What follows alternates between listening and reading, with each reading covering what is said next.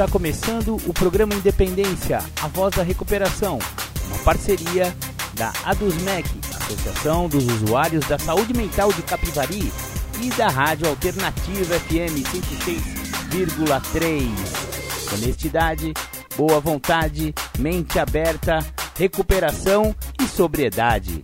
Com vocês, Marco Melo.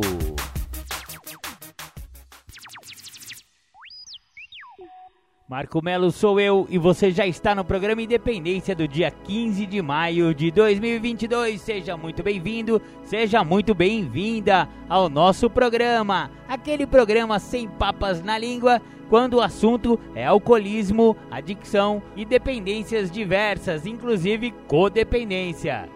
Vamos começar o programa como sempre com a música do The Flanders, Um Dia Perfeito.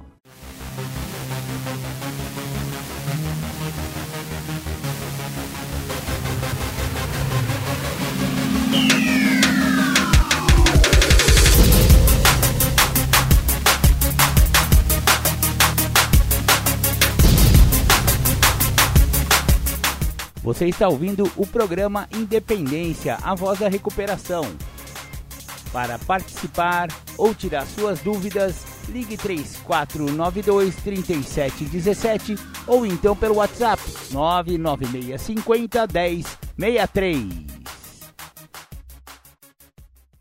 Voltamos com o programa Independência, a voz da recuperação. Você ouviu The Flanders Um Dia Perfeito, aquela música que fala do alcoólico de luxo, né? O alcoólico bem-sucedido, o alcoólico de boa família. A gente sempre começa o programa Independência para mostrar pra galera que alcoólatra não é só aquele cara que fica puxando carroça ou aquele cara que mora na rua, que tem um monte de cachorro, vira lata, mora nas praças. Não, não. O alcoolismo é uma doença que pode acometer qualquer faixa da população. Pode ser de qualquer raça, de qualquer cor, de qualquer credo, de qualquer nível socioeconômico ou cultural. Então, 10% da população que experimentar o álcool vai desenvolver a doença. Então, falamos sempre sobre essa problemática aqui no programa Independência. Hoje no programa Independência iremos fazer algumas leituras dos IPs. IPs são informações ao público de narcóticos anônimos. Eles têm vários folhetos bacanas que são esses IPs e, e eles dão algum assim, eles mostram o universo da adicção, o que, que é o programa de recuperação de narcóticos anônimos, como a coisa funciona e várias, vários aspectos da adicção e do programa que de tratamento de narcóticos anônimos de 12 passos. Eu vou começar com o IP número 1. Quem, o que, como e por quê. Esse folheto é muito bacana porque ele dá uma, uma geral no programa. Vamos lá. Quem, o que, como e por quê. Quem é um adicto? A maioria de nós não precisa pensar duas vezes sobre esta pergunta. Nós sabemos. Toda a nossa vida e nossos pensamentos estavam centrados em drogas, ou de uma forma ou de outra, obtendo, usando e encontrando maneiras e meios de conseguir mais. Vivíamos para usar, usávamos para viver. Um adicto é simplesmente um homem ou uma mulher cuja vida é controlada pelas drogas. Estamos nas garras de uma doença progressiva que termina sempre da mesma maneira: prisões, instituições e morte. O que é o Programa de Narcóticos Anônimos? NA é uma irmandade ou sociedade sem fins lucrativos de homens e mulheres para quem as drogas se tornaram um problema maior. Somos adictos em recuperação que nos reunimos regularmente para ajudarmos uns aos outros a nos mantermos limpos. Este é um programa de total abstinência de todas as drogas. Há somente um requisito para ser membro: o desejo de parar de usar. Sugerimos que você mantenha a mente aberta e dê a si mesmo uma oportunidade. Nosso programa é um conjunto de princípios escritos de uma maneira tão simples que podemos segui-los nas nossas vidas diárias. O mais importante é que eles funcionam. NA não tem subterfúgios. Não somos filiados a nenhuma outra organização. Não temos matrículas nem taxas. Não há compromissos escritos nem promessas a fazer a ninguém. Não estamos ligados a nenhum grupo político, religioso ou policial e em nenhum momento estamos sob vigilância. qualquer pessoa pode juntar-se a nós, independente da idade, raça, identidade sexual, crença, religião ou falta de religião. Não estamos interessados no que ou quanto você usou, quais eram seus contatos, no que você fez no passado, no quanto você tem ou deixa de ter. Só nos interessa o que você quer fazer a respeito do seu problema e como podemos ajudar. O recém-chegado é a pessoa mais importante em qualquer reunião, porque só dando podemos manter o que temos. Aprendemos com nossa experiência coletiva que aqueles que continuam vindo regularmente às nossas reuniões mantêm-se limpos. Por que estamos aqui? Antes de chegarmos à Irmandade de NA, não podíamos controlar nossas próprias vidas. Não podíamos viver e apreciar a vida como as outras pessoas. Tínhamos de ter algo diferente e pensamos que havíamos encontrado isso nas drogas. Colocamos o uso de drogas acima do bem-estar de nossas famílias, esposas, maridos e filhos. Tínhamos que ter drogas a qualquer custo. Prejudicamos muitas pessoas, mas principalmente prejudicamos a nós mesmos. Através da nossa inabilidade de aceitar responsabilidades pessoais, estávamos realmente criando nossos próprios problemas. Parecíamos incapazes de encarar a vida como ela é. A maioria de nós percebeu que em nossa adicção estávamos lentamente cometendo suicídio. Mas a adicção é um inimigo tão traiçoeiro da vida que tínhamos perdido o poder de fazer qualquer coisa. Muitos de nós acabaram na prisão ou procuraram ajuda através da medicina, religião ou psiquiatria. Nenhum desses métodos foi suficiente para nós. Nossa doença sempre ressurgia ou continuava progredindo, até que, em desespero, buscamos ajuda entre nós em Narcóticos Anônimos. Depois de chegarmos a NA, descobrimos que éramos doentes. Sofríamos de uma doença da qual não se conhece a cura, mas que pode ser detida em algum ponto, e a recuperação então é possível. Como funciona? Se você quer o que nós temos a oferecer e está disposto a fazer um esforço para obtê-lo, então está preparado para dar certos passos. Estes são os princípios que possibilitaram nossa recuperação. 1. Um, admitimos que éramos impotentes perante nossa adicção, que nossas vidas tinham se tornado incontroláveis. 2. Viemos a acreditar que um poder maior do que nós poderia devolver-nos à sanidade. 3 Decidimos entregar nossa vontade e nossas vidas aos cuidados de Deus, da maneira como nós o compreendíamos. 4. Fizemos um profundo e destemido inventário moral de nós mesmos. 5. Admitimos a Deus, a nós mesmos e a outro ser humano a natureza exata das nossas falhas. 6. Prontificamos-nos inteiramente a deixar que Deus removesse todos esses defeitos de caráter. 7. Humildemente pedimos a Ele que removesse nossos defeitos. 8. Fizemos uma lista de todas as pessoas que tínhamos prejudicado e dispusemos-nos a fazer reparações a todas elas. 9. Fizemos reparações diretas a tais pessoas sempre que possível, exceto quando fazê-lo pudesse prejudicá-las ou a outras. 10. Continuamos fazendo o inventário pessoal e quando estávamos errados, nós o admitíamos prontamente. 11. Procuramos, através de prece e meditação, melhorar nosso contato consciente com Deus, da maneira como nós o compreendíamos rogando apenas o conhecimento da sua vontade em relação a nós e o poder de realizar esta vontade. 12. Tendo experimentado um despertar espiritual como resultado destes passos, procuramos levar esta mensagem a outros adictos e praticar estes princípios em todas as nossas atividades. Isto parece ser uma grande tarefa e não podemos fazer tudo de uma só vez. Nós não nos tornamos adictos de um dia para o outro, lembre-se, vá com calma mais do que qualquer outra coisa, uma atitude de indiferença ou intolerância com os princípios espirituais irá derrotar nossa recuperação. Três destes princípios são indispensáveis: honestidade, mente aberta e boa vontade. Com estes princípios, estamos bem no caminho da recuperação. Sentimos que abordamos a doença da adicção de maneira completamente realista, já que o valor terapêutico da ajuda de um adicto a outro não tem paralelo. Sentimos que o nosso método é prático porque um adicto pode melhor compreender e ajudar outro adicto.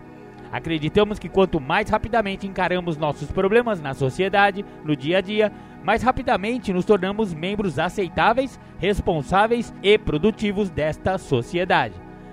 A única maneira de não voltar à adicção ativa é não tomar aquela primeira droga. Se você é como nós, então sabe que uma é demais e mil não bastam. Colocamos grande ênfase nisto, pois sabemos que, quando usamos qualquer droga ou substituímos uma por outra, liberamos nossa adicção novamente. Pensar que o álcool é diferente das outras drogas faz muitos adictos recaírem. Antes de chegar à NA, muitos de nós encaravam o álcool separadamente. Não podemos nos enganar, o álcool é uma droga. Sofremos de uma doença chamada adicção e temos que nos abster de todas as drogas para podermos nos recuperar. As 12 tradições de Narcóticos Anônimos. Só conservamos o que temos com vigilância. Assim como a liberdade do indivíduo vem dos 12 passos, a liberdade coletiva tem origem nas 12 tradições. Tudo estará bem enquanto os laços que nos unem forem mais fortes do que aqueles que nos afastariam. 1. Um, nosso bem-estar comum deve vir em primeiro lugar. A recuperação individual depende da unidade de NA. 2. Para o nosso propósito comum existe apenas uma única autoridade, um Deus amoroso que pode se expressar na nossa consciência coletiva.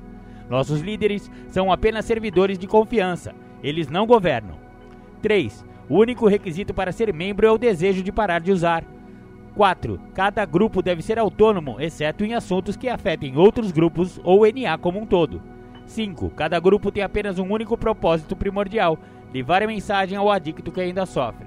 6. Um grupo de NA nunca deverá endossar, financiar ou emprestar o nome de NA a qualquer sociedade relacionada ou empreendimento alheio à Irmandade, para evitar que problemas de dinheiro, propriedade ou prestígio nos desviem de nosso propósito primordial. 7. Todo grupo de NA deverá ser totalmente autossustentado, recusando contribuições de fora. 8. Narcóticos Anônimos deverá manter-se sempre não profissional, mas nossos centros de serviço podem contratar trabalhadores especializados. 9. NA nunca deverá organizar-se como tal, mas podemos criar quadros de serviço ou comitês diretamente responsáveis perante aqueles a quem servem. 10. Narcóticos Anônimos não têm opiniões sobre questões alheias, portanto, o nome de NA nunca deverá aparecer em controvérsias públicas.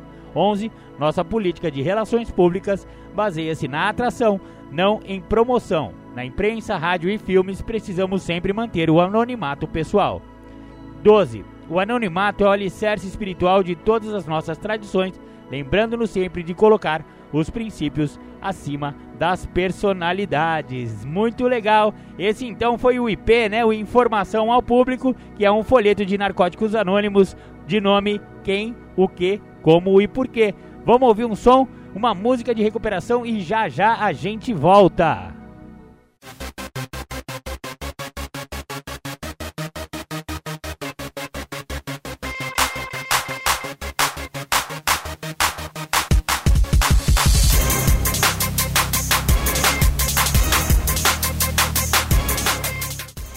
Voltamos a apresentar programa Independência, a voz da recuperação.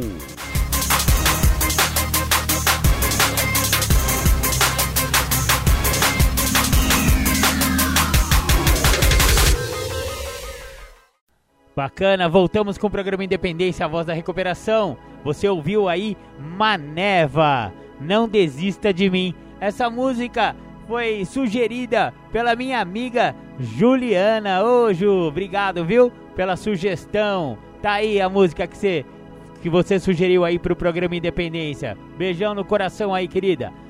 Bacana, vou aproveitar que tô mandando beijo. Vou mandar um beijo no coração também do meu querido Fernando Armelim. É, o Fernandão é o cara que coloca o programa Independência na rádio alternativa aí pra nós. Já que não estou mais morando em Capivari, mas continuo fazendo os programas Independência direto do meu estúdio particular aqui na cidade de Atibaia. Obrigado, Fernando. Fica com Deus aí, viu?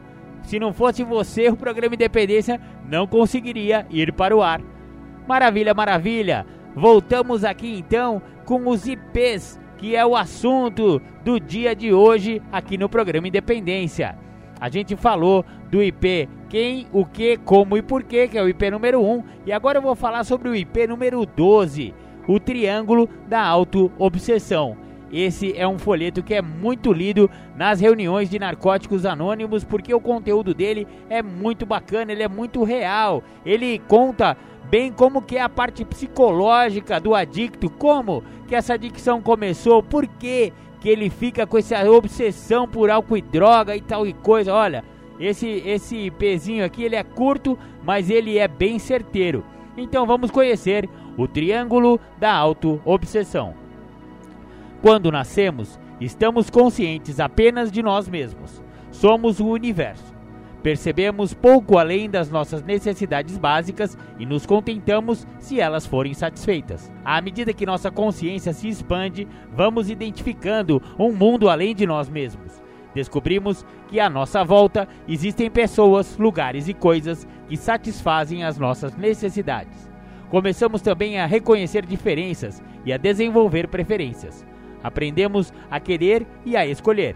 Somos o centro de um universo em expansão e esperamos ser supridos de tudo que necessitamos e queremos. Nossa fonte de prazer muda de necessidades básicas milagrosamente alcançadas para a satisfação dos nossos desejos. Após um período de experiências, a maioria das crianças percebem que o mundo exterior não consegue suprir todas as suas necessidades e vontades. Começam a complementar o que recebem com seus próprios esforços. À medida que vai diminuindo a sua dependência de pessoas, lugares e coisas, começam a se observar cada vez mais. Tornam-se mais autossuficientes e aprendem que felicidade e satisfação vêm de dentro. A maioria continua a amadurecer, reconhecendo e aceitando suas forças, fraquezas e limitações. Chegam a um ponto em que geralmente procuram a ajuda de um poder maior do que elas mesmas para fazer o que não conseguem sozinhas para a maioria das pessoas, o crescimento é um processo natural. Parece que nós, adictos, tropeçamos em algum ponto desse percurso. Parece que nunca alcançamos a autossuficiência que os outros encontram. Continuamos a depender do mundo à nossa volta e nos recusamos a aceitar que não receberemos tudo dele. Nós nos tornamos auto-obcecados. Nossas vontades e necessidades transformaram-se em exigências. Chegamos a um ponto em que a satisfação e a autorrealização são inatingíveis. Pessoas, lugares e coisas não conseguem preencher o vazio dentro de nós e reagimos a elas com ressentimento, raiva e medo. Ressentimento, raiva e medo formam o triângulo da autoobsessão. Todos os nossos defeitos de caráter são derivados destas três reações. A autoobsessão é a essência de nossa insanidade. O ressentimento é a forma como a maioria de nós reage ao passado. É o reviver contínuo de experiências passadas. A raiva é a forma como a maioria de nós lida com o presente. É a nossa reação e negação da realidade. Medo é o que sentimos quando pensamos no futuro. É a nossa resposta ao desconhecido, o avesso de uma fantasia. Estes três sentimentos são expressões da nossa autoobsessão é a maneira como reagimos quando pessoas, lugares e coisas, passado, presente e futuro, não estão à altura das nossas exigências. Em Narcóticos Anônimos, aprendemos uma nova maneira de viver, com as novas ferramentas que recebemos. São os 12 passos que procuramos trabalhar o melhor que pudermos. Se nos mantivermos limpos e conseguirmos praticar estes princípios em todas as nossas atividades, acontece o milagre. Encontramos liberdade das drogas, da nossa adicção e da nossa autoobsessão. O ressentimento é substituído por aceitação, a raiva é substituída por amor e o medo é substituído por fé. Temos uma doença que, por fim, nos obriga a procurar ajuda. Para nossa sorte, só nos resta uma escolha, uma última oportunidade. Temos que quebrar o triângulo da autoobsessão. Temos que crescer ou morrer a maneira como reagimos a pessoas, lugares e coisas. Negativamente, ressentimento, raiva e medo. Passado, presente e futuro. Positivamente, aceitação, amor e fé.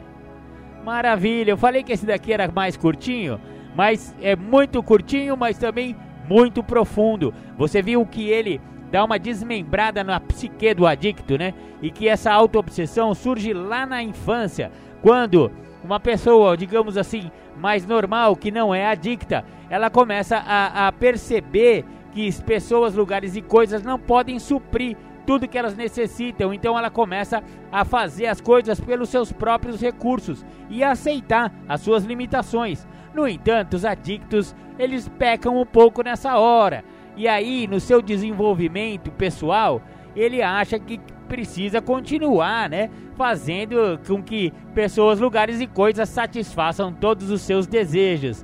Aí vai bater um pouco naquela duas semanas atrás que a gente falou do Rei Bebê, lembram disso? Então, é o Rei Bebê, cara. Aí tá o Rei Bebê escrito, né?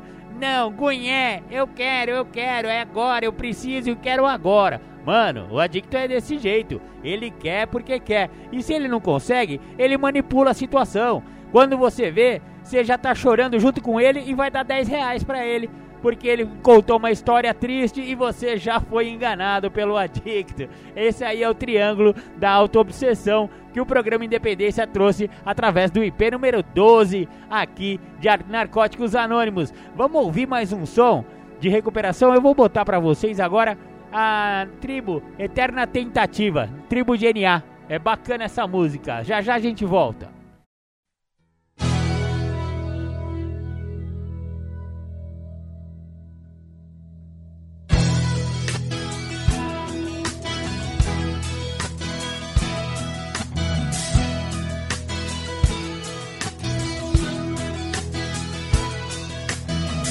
Chegado o momento de se falar de um dos motivos pelo qual continuo voltando. De um dos motivos pelo qual continuo tentando. Não é só de parar de usar que eu tô falando. Porque hoje eu já voltei a viver e quero mais. Das trevas para a exposição da luz. Uma nova maneira de viver é o que hoje me conduz.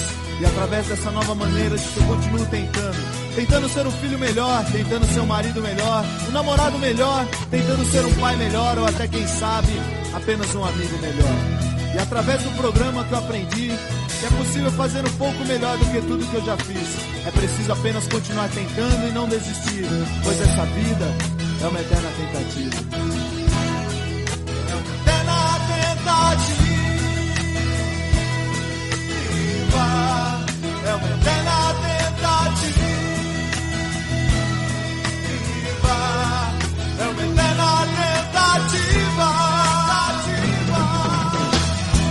Direitos autorais daqueles que continuam tentando depois de muitos anos. Daqueles que continuam voltando depois de muitos anos para dizer para quem tá chegando que realmente funciona.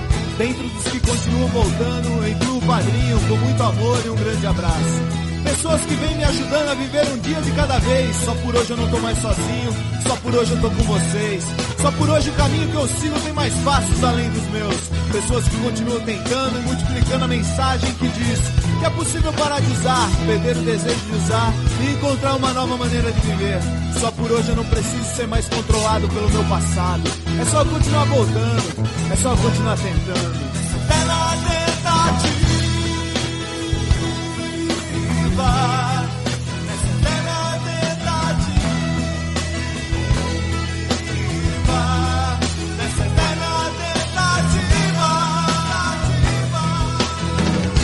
Por hoje eu me sinto parte de algo, algo muito maior, mágico, grandioso. Uma força que uniu homens e mulheres com passados destruídos para uma virada milagrosa e um presente glorioso. Só por hoje eu faço parte de uma irmandade que salva vidas, que transforma histórias, que leva mensagem, que a mensagem multiplica. Só por hoje eu encontrei pessoas iguais a mim, pessoas que viveram o que eu vivi e pela força da mensagem deles eu não morri. Só por hoje eu faço parte de algo simples, mas grandioso. Criado por um poder superior, cheio de amor e bondoso. E através das palavras dos irmãos eu encontrei os meus sinônimos. Hoje eu faço parte da tribo de narcóticos anônimos.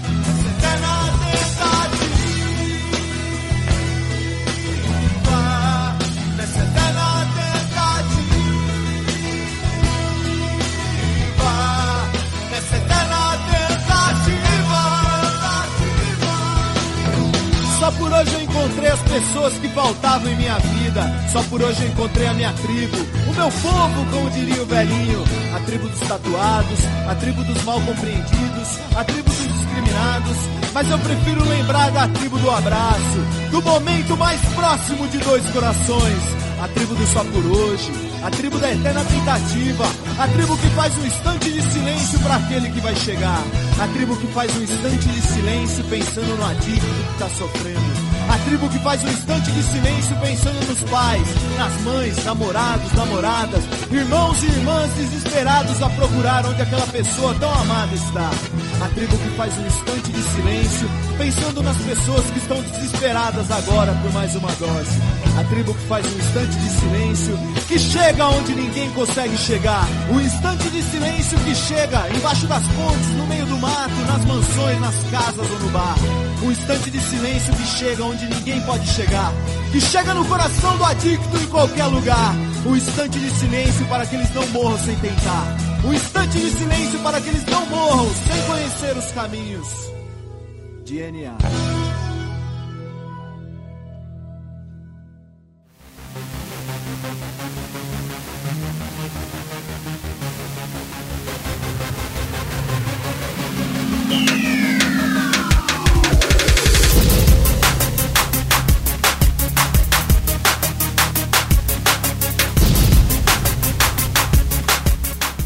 Você está ouvindo o programa Independência, a voz da recuperação. Para participar ou tirar suas dúvidas, ligue 3492 3717 ou então pelo WhatsApp 99650 1063. Legal, voltamos com o programa Independência. Você ouviu Tribo DNA, Eterna Tentativa. Eu acho bem bacaninha essa música, ela fala bastante a respeito dessa gratidão, né, que os membros de DNA têm por estar limpo, por encontrar um caminho de recuperação, por sair daquele fundo de poço, por sair daquela lama que era a sua vida no meio das drogas, né, galera? Vamos falar a verdade? Para um adicto, o uso de drogas não dá certo, cara. Não dá certo, é melhor se render logo. A gente fala muito de rendição aqui. A única briga, a única luta que você ganha se rendendo é a luta contra as drogas através do programa de 12 passos, seja de NA, seja de AA, seja de DASA, seja de Naranon, Alanon, que são para os familiares, que também existem impotências muito sérias em relação aos seus adictos e seus alcoólicos. Maravilha, maravilha, vamos continuar com os IPs. Agora vamos estudar o Informação ao Público número 6, Recuperação e Recaída. Maravilha, maravilha. Recuperação e recaída. Muita gente pensa que a recuperação é apenas uma questão de não usar drogas. Consideram a recaída um sinal de fracasso completo e longos períodos de abstinência um sinal de completo sucesso.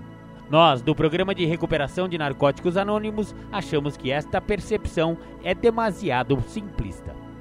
Depois de um membro ter tido algum envolvimento com nossa Irmandade, uma recaída pode ser uma experiência impressionante que provoca uma aplicação mais rigorosa do programa. Da mesma forma, observamos alguns membros que se mantêm abstinentes durante longos períodos, mas cuja desonestidade e autoengano os impedem de desfrutar uma vida plena em recuperação e a aceitação na sociedade. A melhor base para o crescimento, no entanto, ainda é a completa e contínua abstinência e a estreita interligação e identificação com outros adictos nos grupos de NA. Embora todos os adictos sejam basicamente do mesmo tipo, o grau de doença e ritmo de recuperação diferem de indivíduo para indivíduo. Às vezes, uma recaída pode estabelecer a base para a completa liberdade. Outras vezes, só é possível alcançar esta liberdade através de uma vontade inflexível e obstinada de manter a abstinência, aconteça o que acontecer, até passar a crise. Um adicto que, por qualquer meio, consegue perder, pelo menos por um tempo, a necessidade ou o desejo de usar e tem livre escolha sobre os seus pensamentos impulsivos e ações compulsivas, atingiu um ponto que pode ser decisivo para a sua recuperação. Às vezes, esse é o ponto crítico da sensação de verdadeira independência e liberdade. A possibilidade de sairmos sozinhos e de voltarmos a conduzir nossas próprias vidas é algo que nos atrai, mas parece que sabemos que o que temos hoje é resultado de dependermos de um poder maior do que nós e do fato de darmos e recebermos ajuda de outros em atos de empatia. Muitas vezes em nossa recuperação, os velhos fantasmas ainda nos assombram. A vida pode voltar a ser monótona, desinteressante e sem sentido. Podemos nos cansar mentalmente de repetir nossas novas ideias e podemos nos cansar fisicamente com nossas novas atividades. Mas sabemos que, se não as repetirmos, certamente voltaremos às nossas velhas práticas. Suspeitamos que, se não usarmos o que temos, provavelmente o perderemos. Frequentemente, essas ocasiões são os períodos de maior crescimento para nós. Nossas mentes e corpos parecem cansados de tudo. Mesmo assim, as forças dinâmicas da verdadeira mudança, bem dentro de nós, podem estar agindo para nos dar respostas que alteram nossas motivações internas e mudam nossas vidas. A nossa meta é a recuperação através da vivência dos 12 passos, não a mera abstinência física. Aprimorar-se requer esforço, e como não há maneira de se incutir uma nova ideia em uma mente fechada, tem que haver uma abertura de alguma forma.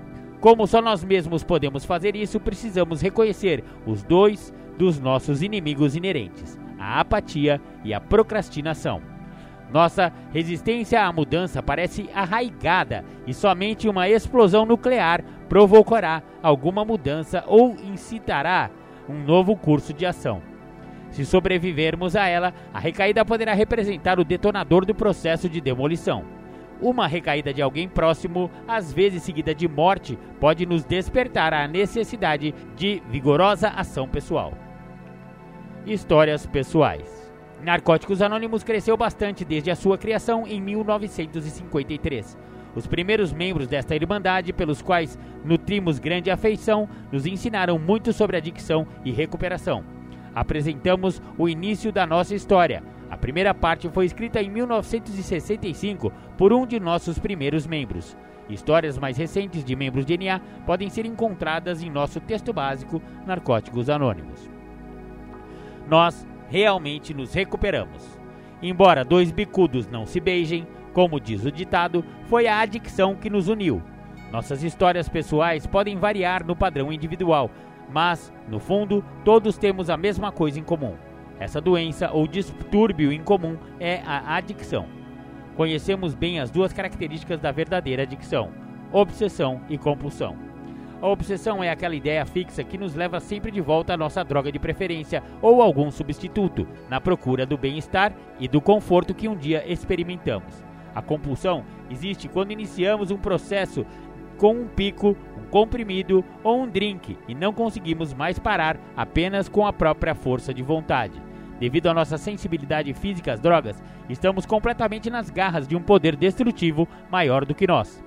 Todos nós enfrentamos o mesmo dilema quando chegamos ao fim da linha e descobrimos que não conseguimos mais funcionar como seres humanos, com ou sem drogas. O que resta nos fazer? Parece haver apenas esta alternativa: ou continuar da melhor maneira possível até o amargo fim, prisão, instituição ou morte, ou encontrar uma nova maneira de viver Poucos adictos no passado chegaram a ter esta última opção. Os adictos de hoje são mais afortunados. Pela primeira vez em toda a história humana, um caminho simples vem sendo seguido por muitos adictos e se encontram ao alcance de todos. Trata-se de um programa espiritual simples, não religioso, conhecido como Narcóticos Anônimos. Não existia NA há uns 60 anos atrás, quando na minha adicção me levou ao ponto de total impotência, inutilidade e rendição. Encontrei a AA e conheci nessa irmandade adictos que também achavam que o programa era a solução para os seus problemas. Mas sabíamos que muitos ainda estavam no caminho da desilusão, degradação e morte, pois eram incapazes de se identificar com os alcoólicos de AA. Sua identificação dava-se apenas em relação aos sintomas aparentes e não no nível mais profundo das emoções ou dos sentimentos, onde a empatia torna-se uma terapia saudável para todos os adictos. Em junho de 1953, formamos o que ficou conhecido como Narcóticos Anônimos, com vários outros adictos e alguns membros de AA, que tinham muita fé em nós e no programa. Sentimos que agora o adicto encontraria desde o início toda a identificação necessária para se convencer de que podia manter-se limpo através do exemplo de outros adictos que vinham se recuperando há vários anos. Com o passar do tempo, ficou provado que isto foi realmente necessário. Essa linguagem sem palavras do reconhecimento da crença e da fé, chamada empatia, criou uma atmosfera na qual podíamos sentir o tempo tocar a realidade e reconhecer os valores espirituais que há muito estavam perdidos para muitos de nós. Em nosso programa, estamos crescendo em número e força. Nunca antes tantos adictos limpos por sua própria escolha e livres na sociedade puderam reunir-se onde quer que fosse para manterem sua recuperação em total liberdade criativa. Havia até adictos que diziam que o que tínhamos planejado não era viável. Acreditávamos na divulgação de uma lista de reuniões sem nos escondermos mais como outros grupos. Acreditávamos que nosso método era eficiente e diferente de todos os outros tentados antes pelos que defendiam um longo afastamento da sociedade.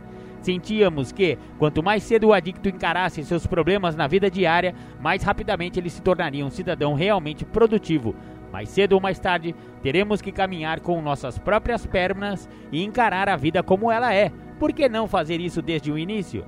Evidentemente, por causa disso, muitos recaíram e outros se perderam completamente. Entretanto, muitos permaneceram e outros voltaram após a recaída. O importante é o fato de haver muitos de nossos membros com longos períodos de total abstinência e em melhores condições de ajudar os recém-chegados. Sua atitude baseada nos valores espirituais de nossos passos e tradições é a força dinâmica que traz crescimento e unidade ao programa. Agora chegou a hora em que sabemos que a velha e antiga mentira, uma vez um drogado, sempre um drogado, não será mais tolerada nem pela sociedade, nem pelo adicto. Nós nos recuperamos. Muito legal! Esse foi o folheto, o IP Recuperação e Recaída de Narcóticos Anônimos. Esse IP também é bem bacana. Agora, tem que tomar cuidado com algumas palavras e não levar isso é, de, de, uma forma, né? Não interpretar isso de uma forma negativa. Porque quando ele fala lá no começo do folheto que uma recaída pode ser a explosão nuclear que o cara precisava para entrar em recuperação, não significa que a, a, a, recaída faça parte da recuperação. Jamais, viu, galera? A recaída faz parte da doença. A pessoa pode até recair, mas o melhor é que não recaia. Porque se ele for obediente ao programa, aliás, o programa é um programa de obediência, não é um programa de inteligência, não. É só obedecer, é só fazer o arrozinho e feijão do programa, os 12 passos lá, bonitinho, pianinho, obedece o padrinho, arruma um padrinho, obedece ele, obedece o programa que o negócio funciona. É assim que funciona o programa de Narcóticos Anônimos. Então, a recaída, se ela acontecer, ela pode ser aqueles dois pulinhos que você dá para trás antes de pular o rio, sabe? Você tem que pegar um embalo, pode ser, mas não é para recair não, viu, galera? Não pensa que porque tem muitos que recaem e nunca mais voltam e morrem por causa dessa recaída. Então vamos levar muito a sério esse negócio de recaída. Bacana, bacana. Vamos ouvir um som chamado Tic Tac. A mensagem de NA.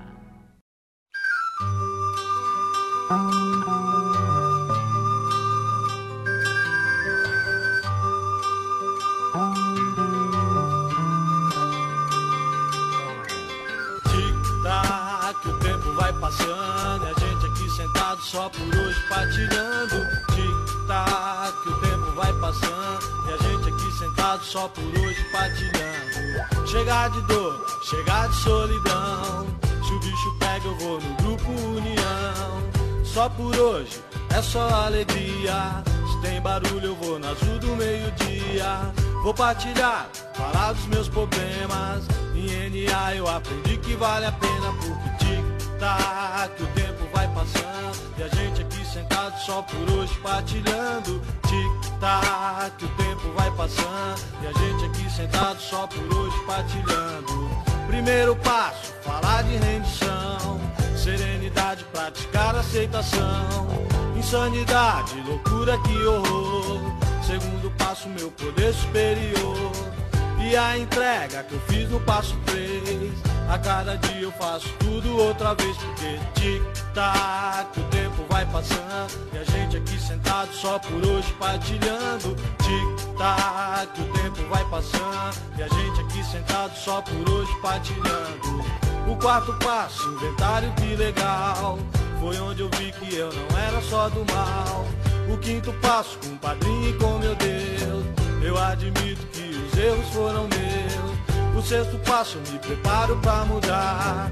Não tem mais jeito, eu não posso mais brincar, porque tic-tac, o tempo vai passando. E a gente aqui sentado só por hoje partilhando. Tic-tac, o tempo vai passando. E a gente aqui sentado só por hoje partilhando.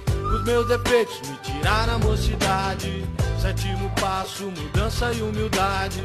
Olho para trás, o rastro que eu deixei. Oitavo passo, a turma que eu prejudiquei.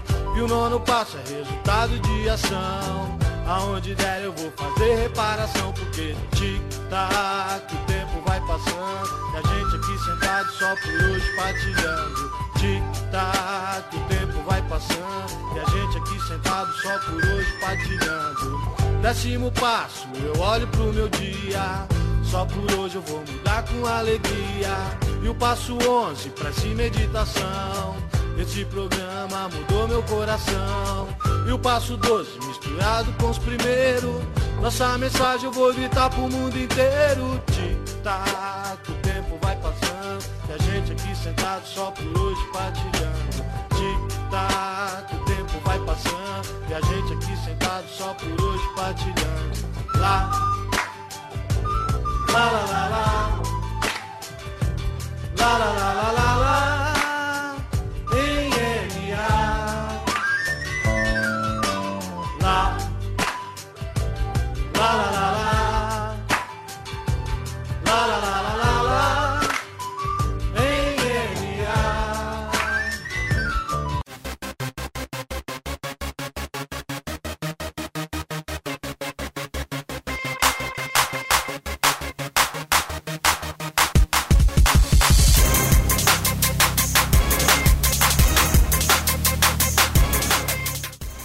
Voltamos a apresentar programa Independência, a voz da recuperação.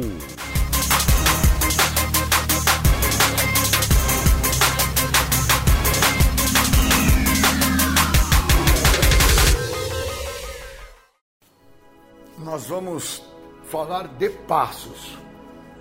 Existe uma importância ímpar em entender os passos.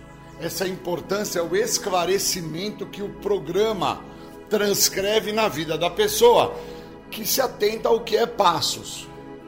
Geralmente, uma pessoa, quando chega a um programa de 12 passos, ela chega porque ela foi conduzida até esse programa através de uma situação que a ela causou um impacto e a fez sentir-se mal. Então, muitas vezes é porque eu tive uma discussão com meu pai, com a minha mãe, eh, eu tive um problema no meu trabalho, e aí esse impacto o faz procurar um recurso. Alguns procuram a igreja, outros procuram os médicos, outros procuram algum caminho espiritual. No meu caso, eu procuro o caminho de 12 passos. Cheguei ao programa dos anônimos. Tum, fui recebido no programa dos anônimos. Tum. Cara, o que é isso? Quando eu me atento ao que é o programa, eu me atento que eu não estou num local para parar de usar drogas. Só que eu levei muitos anos até entender isso. Porque de primeiro momento, devido às situações e às circunstâncias que me levaram ao programa, eu então cheguei ao programa por causa que as situações, as circunstâncias acabaram me impactando de tal forma que as pessoas, os lugares, as situações que eu me encontravam, todos propiciou para que eu não estivesse mais junto a eles. Então, quer dizer, junto com meu pai não dava para ficar, junto com a minha mãe não dava para ficar, junto com os meus irmãos não dava para ficar, com os meus empregadores não davam para ficar.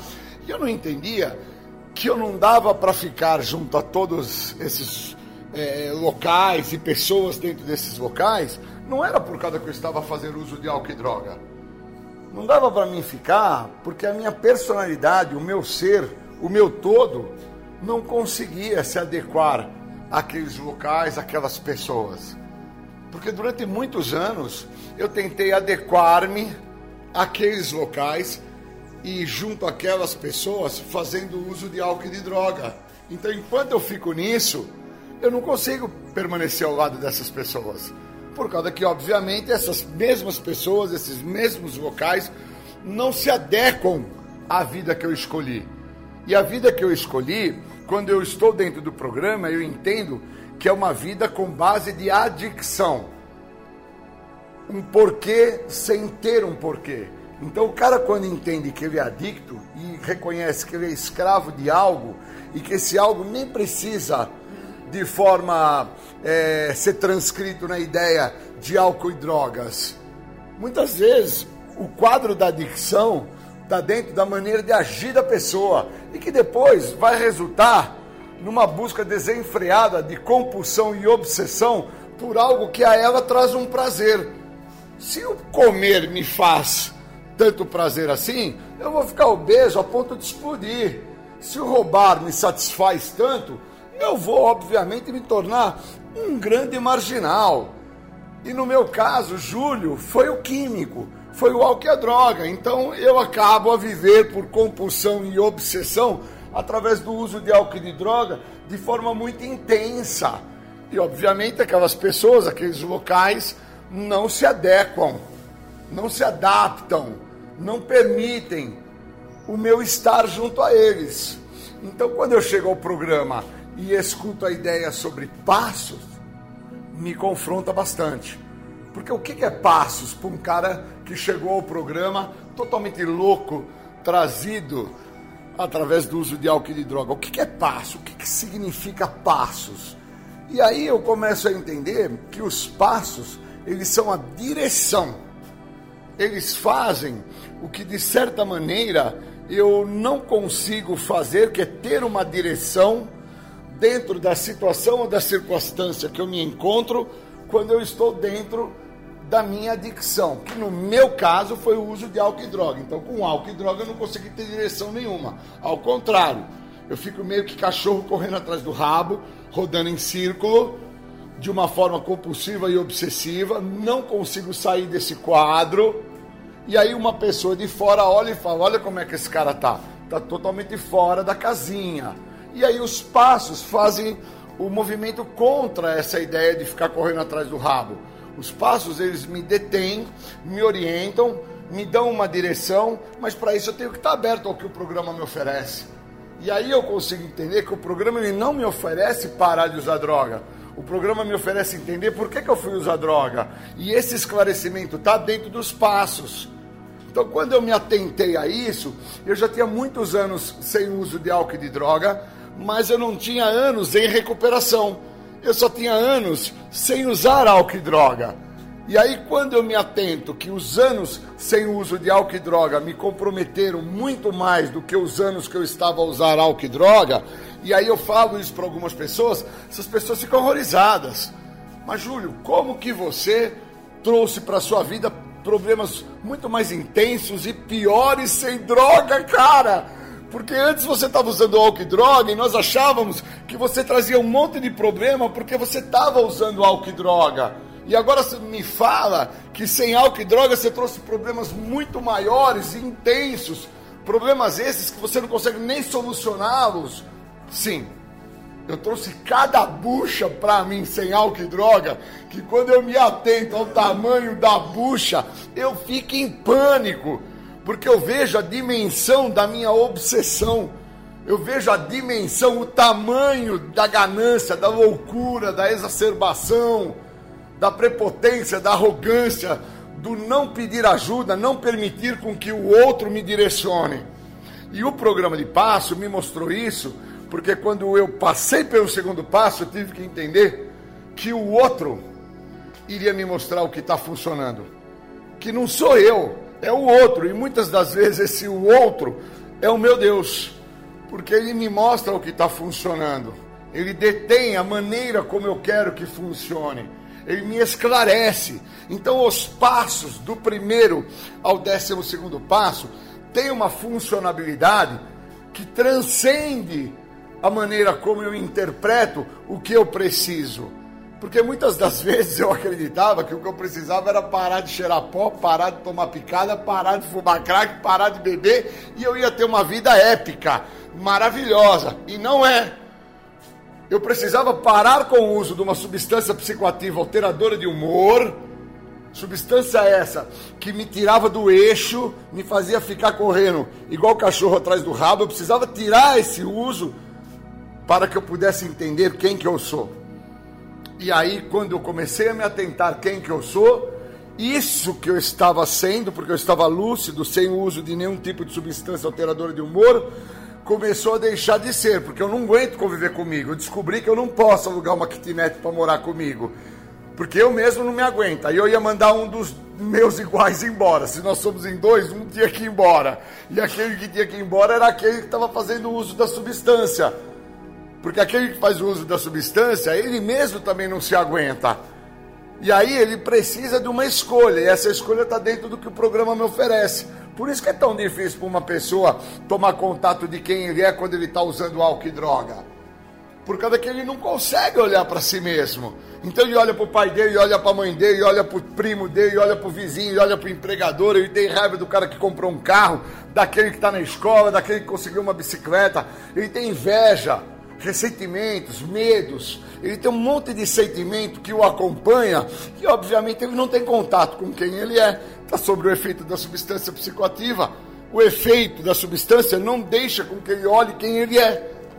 Isso daí me arrebentou, isso daí me comprometeu muito, me fez ficar realmente é, dentro do que o programa fala, que uma vez que eu esteja sem uso da substância, eu vou ter contato que é com a primeira pessoa do singular. E aí, a hora que eu tive o contato com a primeira pessoa do singular, o eu, eu falei: Meu Deus do céu, eu não aguento esse cara.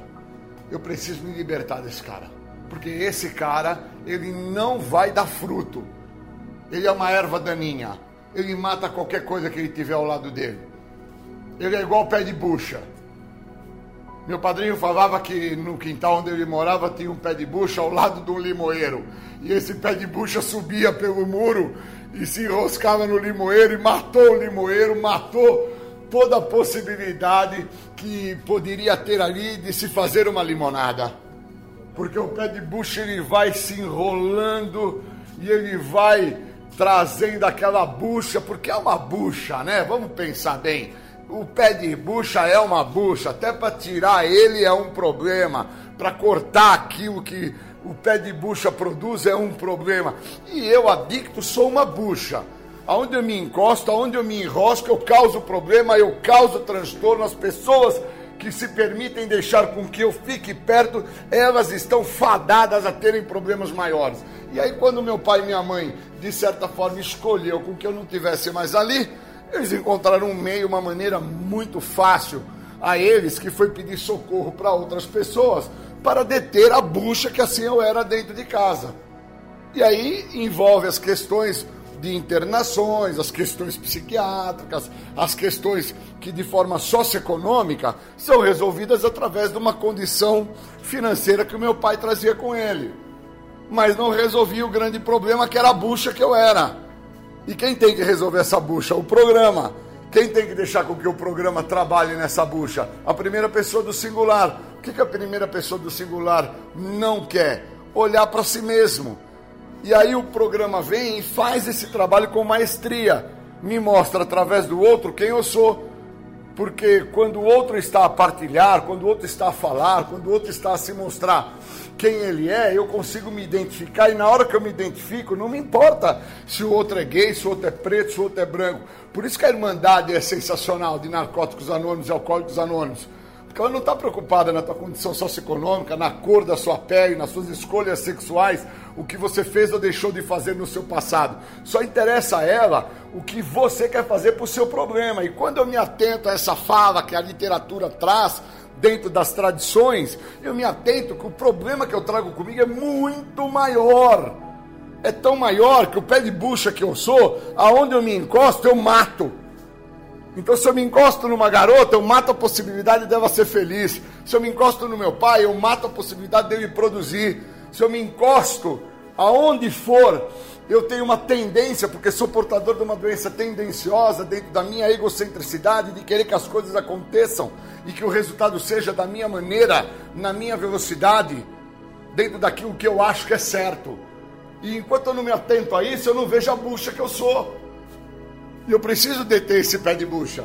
E a única coisa que detém esse pé de bucha é os passos. E aí no sexto passo diz: por que, que você está pedindo, Júlio, alguma coisa? Se você não está preparado para isso, você vai estar tá pedindo um problema. E aí quando eu me atento que o maior problema que eu pedi foi parar de usar droga, porque uma vez que eu paro de usar droga, eu tive que olhar para a primeira pessoa do singular, e a hora que eu olhei para mim, eu fiquei horrorizado. entendendo quem que eu tinha sido durante toda uma trajetória de 20 anos consecutivos, todos os dias, a usar álcool e droga, sempre esperando um resultado diferente, totalmente louco, maluco, insano, como fala na literatura, porque não tinha resultado diferente, ao contrário, tinha sempre o mesmo resultado: bucha, sempre bucha. Não vinha margarida, não vinha crisântemos, não vinha rosas, só vinha bucha. E aí o programa vem para cortar o pé de bucha. Programa vem e trabalha contra o pé de bucha. E a maneira que esse programa vem para deter o pé de bucha já começa por não deixar com que a bucha faça suas próprias vontades. Ou eu vivo o que o programa me oferece para deter o pé de bucha que eu sou e compreendo quando eu estou sendo uma bucha e entendo que tudo e todos a qual se permitiu com que essa bucha tivesse próximo, eles faliram emocionalmente, faliram financeiramente, faliram socialmente. Os mesmos trouxeram para suas vidas tristezas e angústias que eles não mereciam.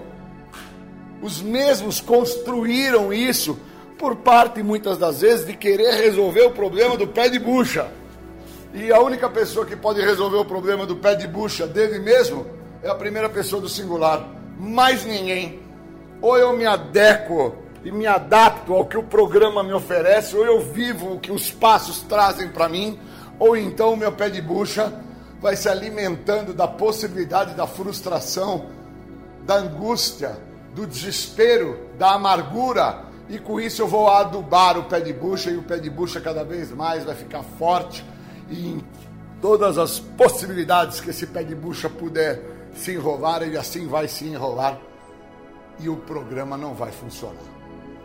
Então, quando eu me atento a quem eu sou dentro do que os passos me oferecem e interpreto que ou eu vivo os passos, ou então eu estou a alimentar cada vez mais a possibilidade da doença permanecer e perpetuar dentro da bucha que eu sou, ou então eu não sei mais o que o programa tem a me ajudar. Então, quando eu me atento, leio, acordo cedo, foco na meditação, entendo que a meditação deixa claro que fecha-se uma porta e abre-se outra, que sozinho eu estou mal acompanhado, que eu preciso do outro, que eu não posso agir da minha maneira, na minha maneira de pensar, mas que eu posso pegar a sugestão, a ajuda do outro e que com isso eu vou decolar e vou viver uma vida épica. Quando eu me atento a isso, muda tudo na minha vida. E aí eu passo a ter um dia extremamente prazeroso, um dia extremamente feliz. Então hoje o dia vai ser muito bom, porque eu vou usar o que os passos têm a me oferecer. Eu não vou fazer da minha maneira, eu vou usar o programa.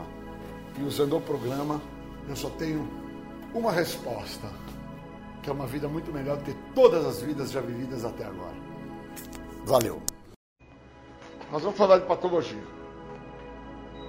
O elemento A, um ser este que nós estamos criando uma imagem chamado, vamos dar um nome para este elemento A, que traz um fator patológico chamado Cláudio, que é uma fantasia este nome. Ele, dentro da patologia dele, ela vai gerar a ele algumas causas. Essas situações que vão ser geradas a ele vão causar a ele um fator doentio. Cláudio tem uma patologia que é um fato. Esse fato traz a Cláudio inúmeras consequências que envolvem ele não conseguir ser responsável com a sua vida social, afetiva, financeira. Ele não consegue ser responsável com nada que se apresenta para ele. Ele não tem essa habilidade, ele não pode, não consegue, ele até tenta, mas ele não entende os motivos que ele não atinge. E isso traz o que, Cláudio? Traz um resultado. É dentro desse fator chamado resultado que nós vamos trabalhar hoje.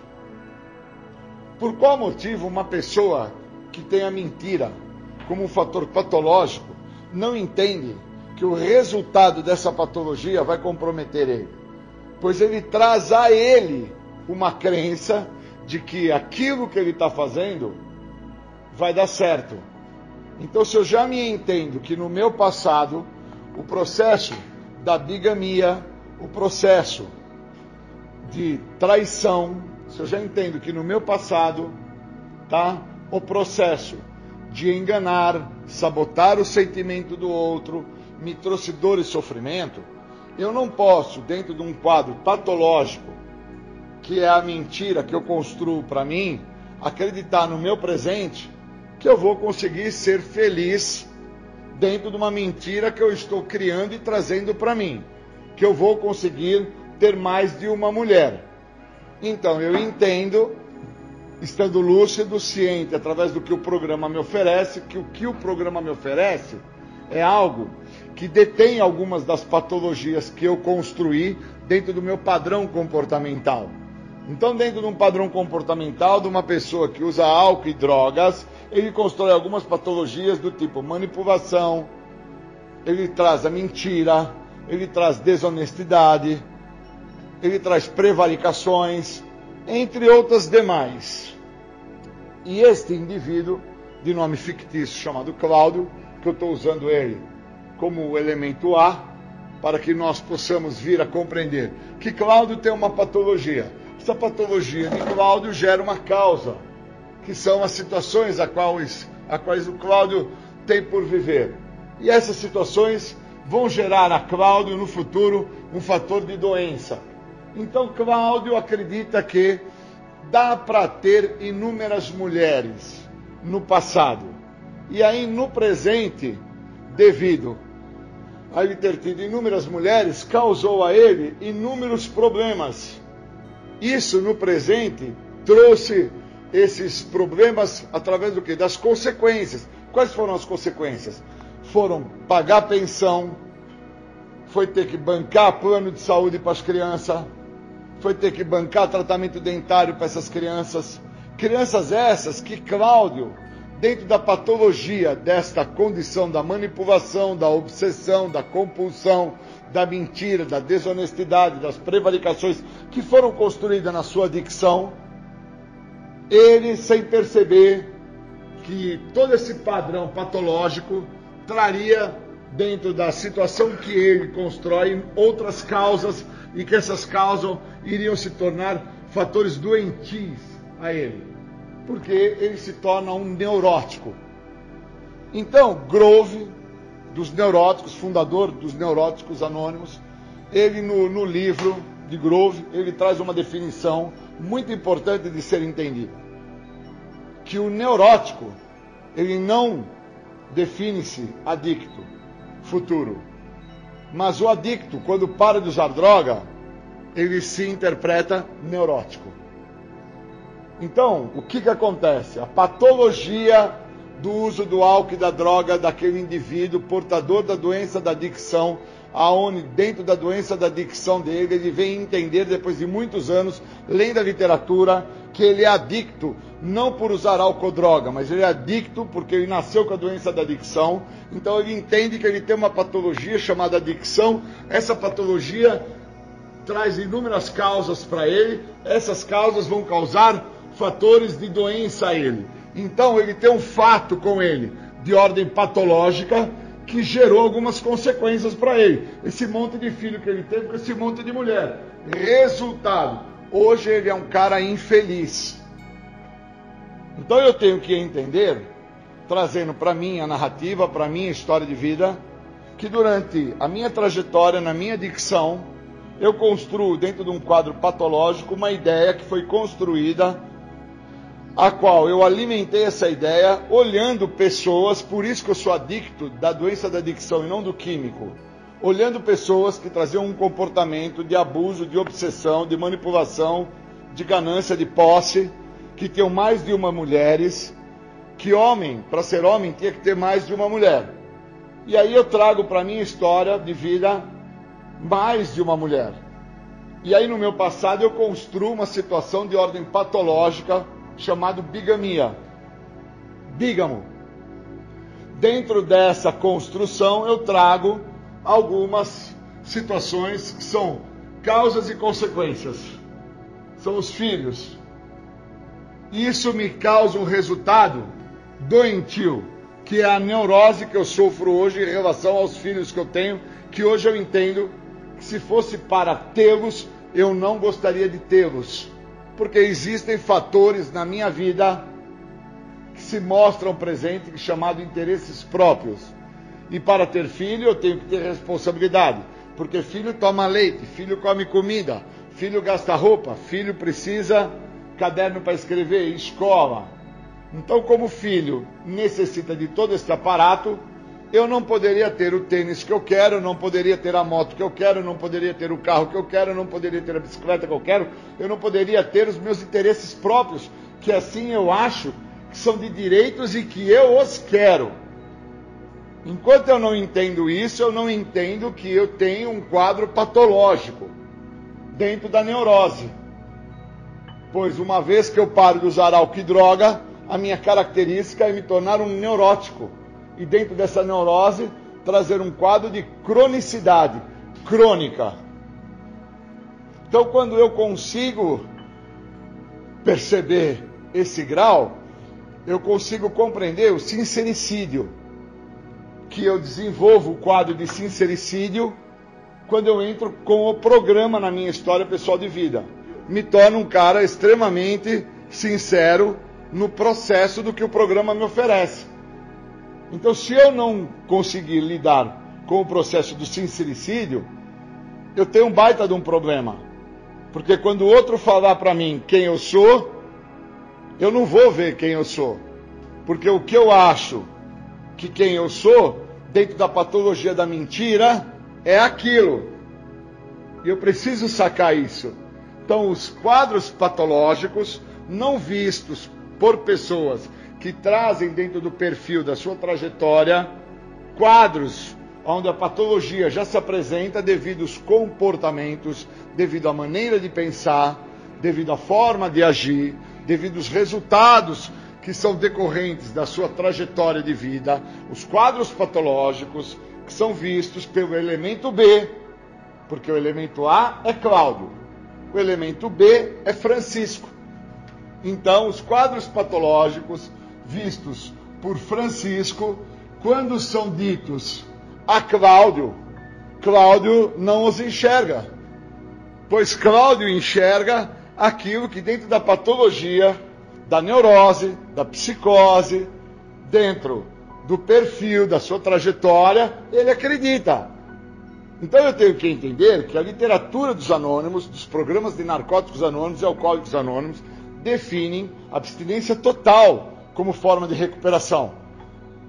Então, enquanto eu não tive essa interpretação que a definição do programa em abstinência total como forma de recuperação é algo que iria me impulsionar a entender a patologia de alguns quadros que eu trago, de, de determinados perfil que eu enxergo, de situações que se apresentam. Enquanto eu não tive esse entendimento, eu não consegui prestar atenção no que se passava na minha vida.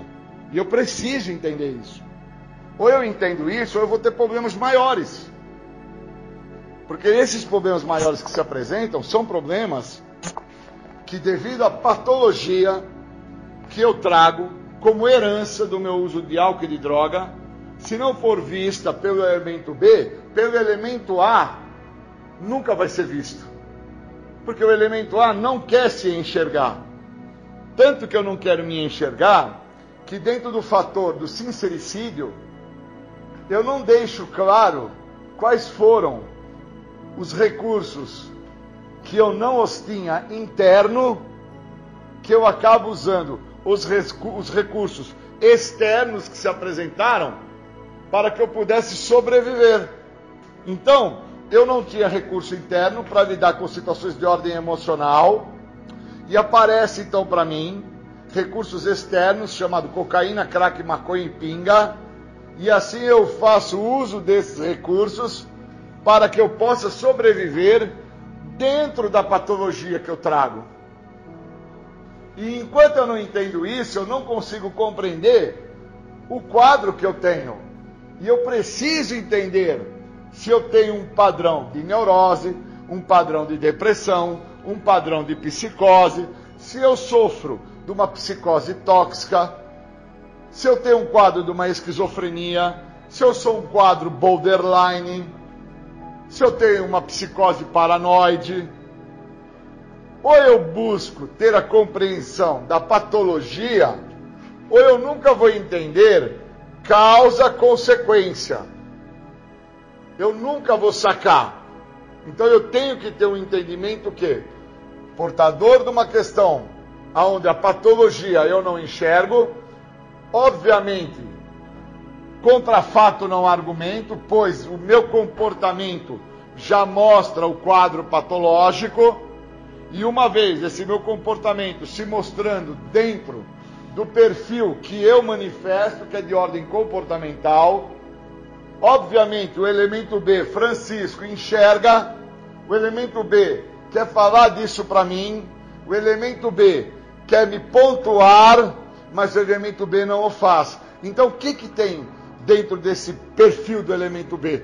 Também uma patologia que dentro do livro do Grove, né, sobre doenças emocionais, Grove é muito feliz quando ele define a neurose, quando ele define o esquisito da neurose, quando ele define a psicose da neurose, quando ele vai definindo os caminhos que as doenças de fundo emocional tomam.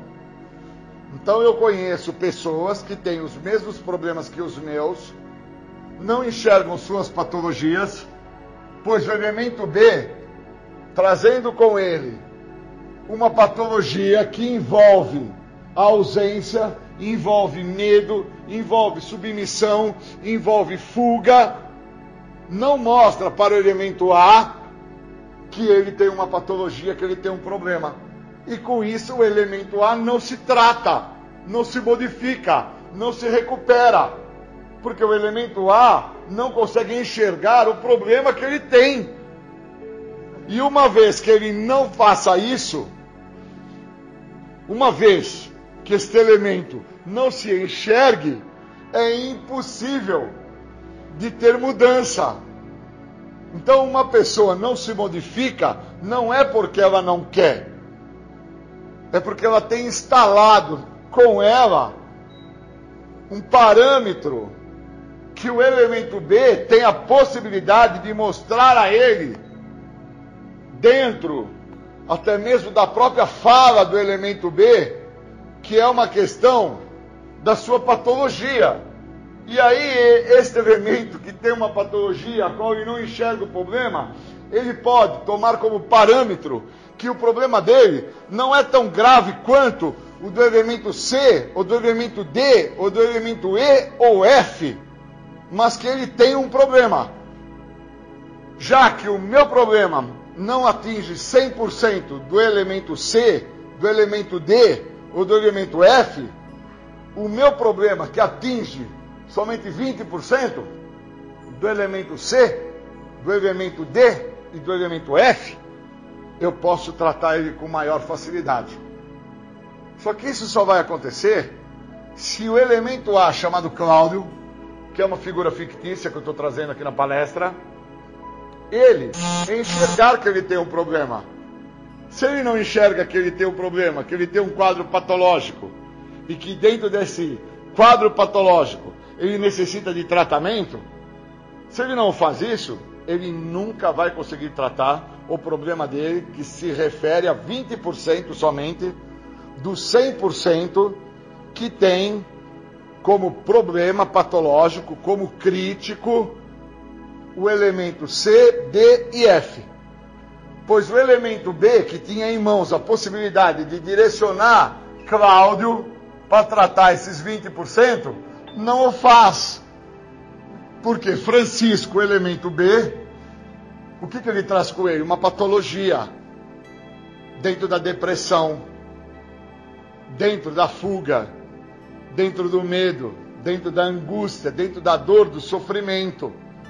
Então ele se restringe a trazer ao elemento A como que o elemento A deveria tratar-se e modificar-se, pois o elemento B, chamado Francisco, que também é um elemento fictício, não consegue enxergar que tem uma patologia consigo.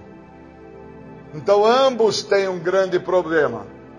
Ambos têm um quadro patológico. Ambos precisam de tratamento. Por isso que os grupos são tão eficazes. Os elementos de tratamento chamados os grupos são muito eficazes, porque existe um processo de espelhoterapia no grupo que dá margem para que o elemento faça uma escuta rica através do processo que denomina-se dentro das Irmandades Anônimas como meditação. O processo da meditação implica nas pessoas estarem sentadas até confortavelmente, fazendo uma escuta em relação à narrativa, ao depoimento do outro companheiro que ali se encontra, e dentro desse depoimento, a pessoa, na sua escuta rica, ela consegue interpretar o quadro patológico, o quadro de doença que aquela pessoa apresenta. E dentro disso, a pessoa consegue definir como que ela se encontra 20, 30, 40, 50, 100% melhor ou pior do que aquela pessoa que está fazendo a narrativa. Então, esses dias, uma pessoa me pergunta assim: Júlio, por que, que hoje você não tem mais de uma mulher como você sempre teve antes? E aí eu expliquei para essa pessoa: hoje eu vivo um processo de monogamia. Ele falou: monogâmico? O que, que seria? Eu falei: eu só tenho uma pessoa na minha história, eu sou monogâmico, eu não sou bígamo, mais de um. Ele falou: mas por qual motivo? Eu falei: porque a minha narrativa, a minha história, o meu passado, a minha trajetória mostra dentro de uma patologia que foi o uso e o abuso dentro de uma covardia emocional, dentro de um domínio, dentro de um controle, dentro de vários fatores, onde envolvem questões patológicas, que me gerou com isso algumas situações que me causam hoje um grande desconforto, e dentro desse desconforto me definiu o neurótico. Porque eu não gostaria de ter os filhos que eu tenho eu acho legal, tereis hoje muito. Amo muito meus dois filhos, amo. Faria e faço qualquer coisa deles? Sim.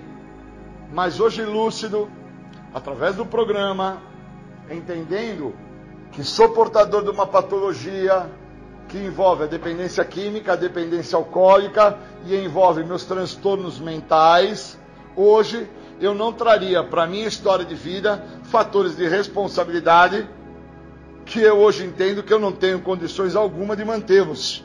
Porque envolve escola, faculdade, roupa, envolve o tênis, envolve fatores que uma pessoa que tem um problema patológico de necessidades e que precisa de atendimento, de tratamento, que precisa do outro, é notório que se torna incapaz de dar e conseguir fazer almejar sucesso essas crianças.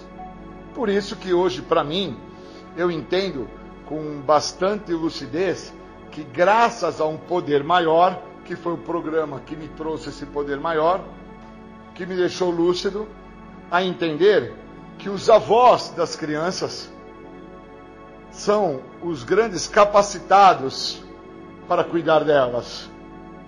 Pois, notoriamente, uma pessoa que se relaciona com uma pessoa que tem na sua trajetória de vida cocaína, crack, maconha e pinga, que tem abuso, que tem obsessões, compulsões, uma pessoa que se relaciona com uma pessoa dessa, nota-se que essa mesma pessoa, que é do sexo feminino, ela tem tanto quanto ou mais problemas do que essa pessoa a qual eu faço a narrativa que fazia uso do álcool e das drogas, que nesse caso eu estou dando como exemplo a minha pessoa. Obviamente, ela já sofria de alguma questão de ordem patológica, que não vista por ela, não vista por um elemento B, não deu condição para ela, elemento A, tratar-se. Pois se isso tivesse assim acontecido, obviamente ela nunca teria se relacionado com uma pessoa portadora de uma doença progressiva, incurável e de fins fatais. Então, enquanto eu não tenho isso bem esclarecido para mim, eu não consigo lidar com o processo do sincericídio. Esse processo que envolve a sinceridade, até dentro de uma questão de auto-suicídio. de compreender que no momento presente, se eu não estiver lúcido o suficiente para entender, eu sou um apto candidato a acreditar que, como eu não uso mais álcool ou droga, eu posso fazer o que eu quiser. Já envolve até a questão do uso de álcool e de drogas. Eu posso começar a fazer o uso de qualquer substância que até não componha é, a quantidade necessária para que eu me sinta alcoolizado ou me sinta fora dos parâmetros normais, do tipo energético, do tipo cerveja sem álcool, ou do tipo é, bombom com licores. Eu posso até começar a fazer o uso desse tipo de produto e não entendo que o meu quadro patológico, que envolve a neurose, a psicose, envolve todos os meus distúrbios, estão fazendo eu ir em busca de um resultado. E o resultado é suprir a minha doença. Se eu não entendo isso, eu estou mais comprometido do que eu pensava estar. E geralmente isso acontece com as pessoas que passam de um período sóbrio. Que no meu caso, notoriamente, eu tenho mais de duas décadas de recuperação, que eu não faço uso de nenhuma substância psicoativa, isso se apresenta continuadas vezes. Por continuados momentos, quando eu me deparo num bar, numa lanchonete, numa festa, eu me vejo dentro da ideia de que até mesmo eu poderia fazer o uso de uma cerveja sem álcool, de um copo de energético, ou tomar após um grande jantar uma dose de um licor como um digestivo. Imagine então pessoas que têm pouco tempo sóbrio e que acreditam que está funcionando para eles da maneira que está, sem fazer esse profundo e destemido aprofundamento dentro do quadro patológico que são portadores. Então eu queria agradecer por ter condição hoje de entender a patologia que eu sou portador. Porque sem entender isso, eu estou condenado e fadado a sofrer dos horrores da doença da adicção. Os horrores da doença da adicção têm como resultado o uso do álcool, das drogas e de qualquer tipo de substância psicoativa alteradora de humor. Não necessariamente o álcool, não necessariamente a droga. Qualquer substância alteradora de humor envolve as questões farmacológicas, envolve outras situações inalantes.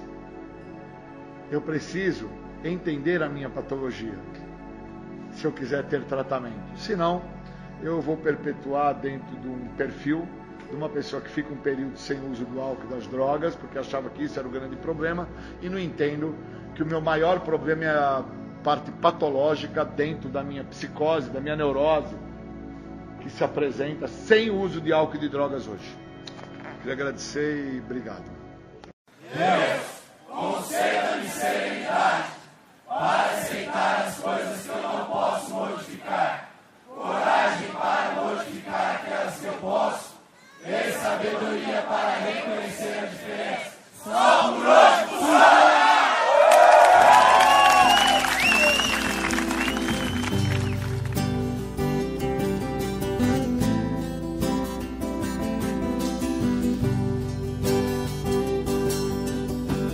Só por hoje eu não vou mais morrer. Eu não tô mais sozinho, eu estou com você. Essa vida é apenas ritual de passagem. O que nos interessa é levar a mensagem para aqueles que estão perdidos na adicção. Então a nossa letra é ajudar os irmãos. Só por hoje eu não vou mais morrer.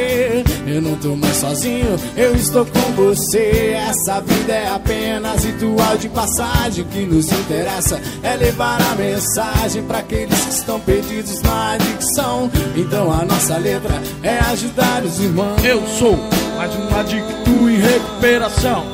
E tô aqui só pra falar de gratidão, porque hoje eu tô vivo, eu tô em paz, eu quero muito mais. Serenidade, aceitação, porque eu não uso mais, eu não roubo mais eu não traio mais. Eu quero muito mais, quero saber por que você não ouve o que o padrinho tá dizendo. Então fique sabendo, vai continuar sofrendo, vai. O longo alcance tá aí, e o HI e o IP, e quem não tiver no propósito vai se perder. Só por isso eu não vou mais morrer. Eu não tô mais sozinho, eu estou com você. Essa vida é apenas ritual de passagem. O que nos interessa é levar a mensagem para aqueles que estão perdidos na adicção. Então a nossa letra é ajudar os irmãos. Só por hoje não vou mais morrer. Tô mais sozinho, eu estou com você. Essa vida é apenas ritual de passagem. O que nos interessa é levar a mensagem para aqueles que estão perdidos na adicção. Então a nossa letra é ajudar os irmãos. O nosso olhar brilha de saudade pelas almas perdidas que na entrega das vontades jamais serão esquecidas. Os guerreiros que fizeram a passagem, que viverão NA na clareza da mensagem, são estrelas de um intenso clarão que acenderam outros olhos para a recuperação. A saudade tatuada no coração da gente, como exemplo deixado pelo guerreiro valente. Uma voz ainda ecoa bem baixinha: o amor e a paz da companheira Moniquinha. Já são muitos aqueles que se foram, que deixaram esse mundo de maneira honrosa. Eu já sei. O que tenho que fazer é só seguir o exemplo do companheiro Carlos Rosa. Pois Só por hoje não vou mais morrer. Eu não tô mais sozinho, eu estou com você. Essa vida é apenas ritual de passagem. O que nos interessa é levar a mensagem para aqueles que estão perdidos na adicção. Então a nossa letra é ajudar os irmãos. Só por hoje não vou mais morrer. Eu não tô mais sozinho, eu estou com você. Essa vida é apenas ritual de passagem. O que nos interessa é levar a mensagem para aqueles que estão perdidos na adicção. Então a nossa letra é ajudar os irmãos. Nosso olhar brilha de saudade pelas almas perdidas que na entrega das vontades jamais serão esquecidas os guerreiros que fizeram a passagem, que viveram NA na clareza da mensagem, são estrelas de um intenso clarão que acenderam outros olhos para a recuperação. A saudade tatuada no coração da gente, como exemplo deixado pelo guerreiro valente. Uma voz ainda ecoa bem baixinha: o amor e a paz da companheira Moniquinha já são muitos. Aqueles que se foram, que deixaram esse mundo de maneira honrosa. Eu já sei. O que tenho que fazer é só seguir o exemplo do companheiro Carlos Rosa, pois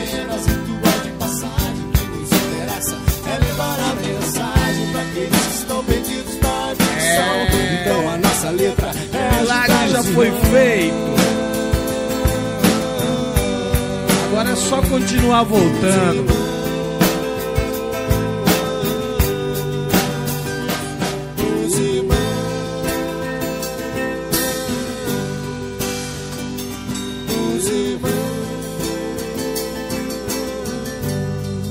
É, companheiro, o milagre já foi feito, agora é só continuar voltando.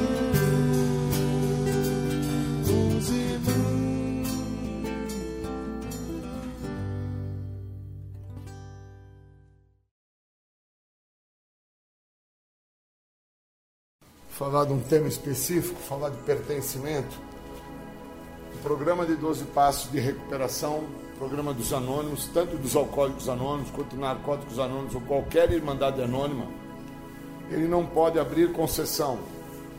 Nenhuma pessoa portadora da doença da adicção, seja esta dentro de uma escala de oito tipos que envolve sexo, jogo, compras, busca de emoção, dependência química, alcoólica, pode querer trabalhar o programa como se tivesse uma concessão. Ou eu trabalho o programa de forma permanente, faço um processo de pertencimento da minha pessoa ao programa, ou então o programa não vai funcionar para mim.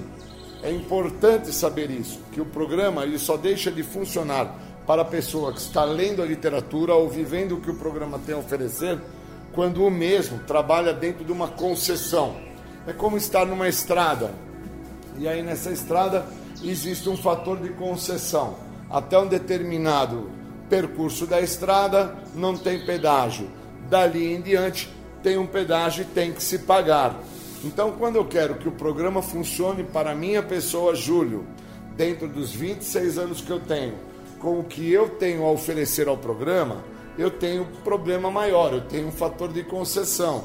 Obviamente eu vou ter que pagar um preço caríssimo por isso, por causa que esse processo que eu chamo de pedágio são as minhas vontades. Então, como eu quero que seja feita as minhas vontades, eu vou ter que pagar um preço por isso. Não tem como fugir disso.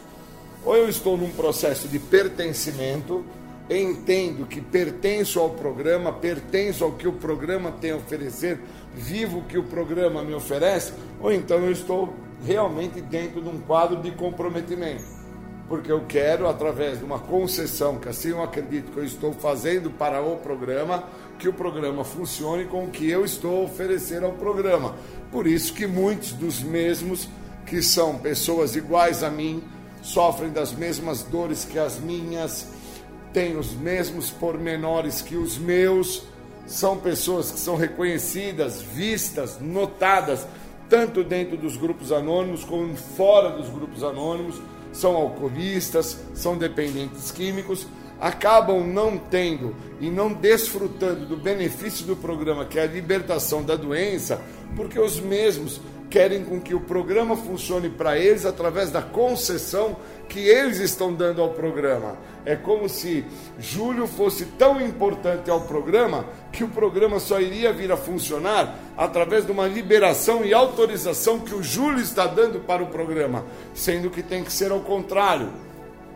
Uma vez que eu me coloque através do que o programa me oferece, a primeira coisa que eu tenho que admitir é o meu estado de fraqueza, a minha perda meu estado de impotência. Por isso que o primeiro passo começa com impotência, começa com perda, começa com fraqueza, não começa com uma concessão, querendo com que o programa funcione, com que eu estou concedendo ao programa para com que o programa assim funcione. Essa falsa concessão que eu acabo trazendo comigo é uma negociata e o programa não aceita negociata ou eu pertenço ao programa, ou eu vivo um estado de pertencimento ao programa, ou eu não me recupero. Não tem dois caminhos, só existe um caminho. Então, enquanto eu não tenho esse entendimento, eu fico a sofrer dos resultados das minhas escolhas, que fazem parte desse processo que eu chamo de concessão, que é a ideia do pedágio. Tô, eu estou mesmo preparado para pagar esse pedágio? Eu tenho realmente reservas o suficiente para bancar esse pedágio? Porque, pelo que eu entendo de toda a construção e edificação da minha história de vida, eu não tenho mais condição nem psíquica e nem física para pagar esse pedágio. Eu cheguei ao ápice da loucura da minha vida, que foi chegar ao uso de substâncias psicoativas, incluindo álcool, esperando que eu ia ter uma saída para os problemas que eu já trazia comigo. Então, uma vez que eu entenda que eu já não tenho mais condição, por qual motivo eu ainda estou a querer pagar esse pedágio? Por que, que eu acredito ainda que dentro da ideia de estou a fazer uma concessão ao programa para que o programa funcione com o que eu estou a trazer ao programa? O programa vai funcionar funcionar para o Júlio com o que ele oferece. Ele deixa claro: você perdeu o controle, Júlio, sua vida ficou ingovernável, você realmente tem um problema maior que está dentro da sua maneira de pensar, na sua forma de agir, no teu jeito de ser. Se você não mudar a tua maneira de enxergar as coisas, no caso, ter uma outra retina, e essa outra retina tem que ser a partir do outro.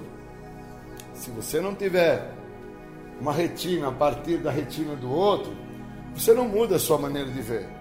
Você continua ainda a acreditar nessa concessão que você está querendo que o programa pegue de você. Você está então trazendo ao programa uma ideia para que o programa venha funcionar com a sua ideia, Júlio. Não, cara, o programa já funciona com o que ele tem, da maneira que ele traz, da forma que ele foi elaborado, para que você possa tentar, ou então se adequar, ou então buscar fazer o seu melhor possível, Júlio, para que ele funcione em sua vida. Agora, por muitas das vezes, o que eu não quero é ter o fator de pertencimento a este programa. Porque uma vez que eu me veja pertencendo ao programa, as minhas melhores ideias, que foi o que me trouxe até onde eu cheguei, ao ápice da loucura, que foi ao contato do uso do álcool e da droga, acreditando que o uso de álcool e droga não iria me fazer mal, não iria me trazer nenhum por maior ou por menor, que o uso de álcool e de droga eu pararia quando assim eu quisesse, mesmo com todas as evidências mostrando ao contrário, dentro de uma concessão, dentro de uma mente muito doente, de um ego muito crescente, de uma prepotência, de uma arrogância, sem entender quem eu sou, acreditando que eu não preciso pertencer a nada, porque eu sou meu dono, eu sei o que eu faço, a maneira como eu acredito que as coisas têm que acontecer são da minha. E enquanto eu não me atento a todo esse processo, eu não entendo que o que me falta é um estado de pertencimento. Eu preciso pertencer a algo. Se esse algo é o programa de alcoólicos anônimos, ou o programa de narcóticos anônimos, ou o programa dos comedores compulsivos, dos devedores anônimos, programa dos fumantes anônimos, eu preciso, uma vez que eu entenda que pertencendo a algo eu tenho que viver o que este algo me oferece, eu tenho que quebrar essa ideia da concessão.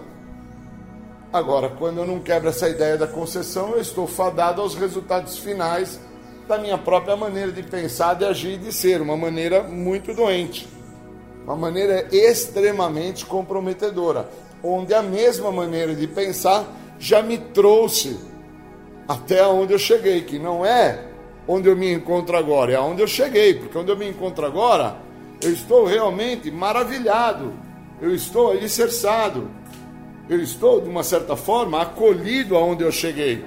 Mas eu preciso entender como que é que eu cheguei nesse local onde agora eu estou maravilhado, acolhido, estou amparado. Eu cheguei trazendo comigo o resultado final de uma maneira muito doente, de não entender que a falta do percebimento, a falta do entendimento de que eu precisava pertencer a algo, iria me trazer problemas maiores. E quando eu trago essa ideia, eu trago dentro da ideia do pertencimento, que eu também não pertencia à minha família. Eu também não pertencia aos meus iguais.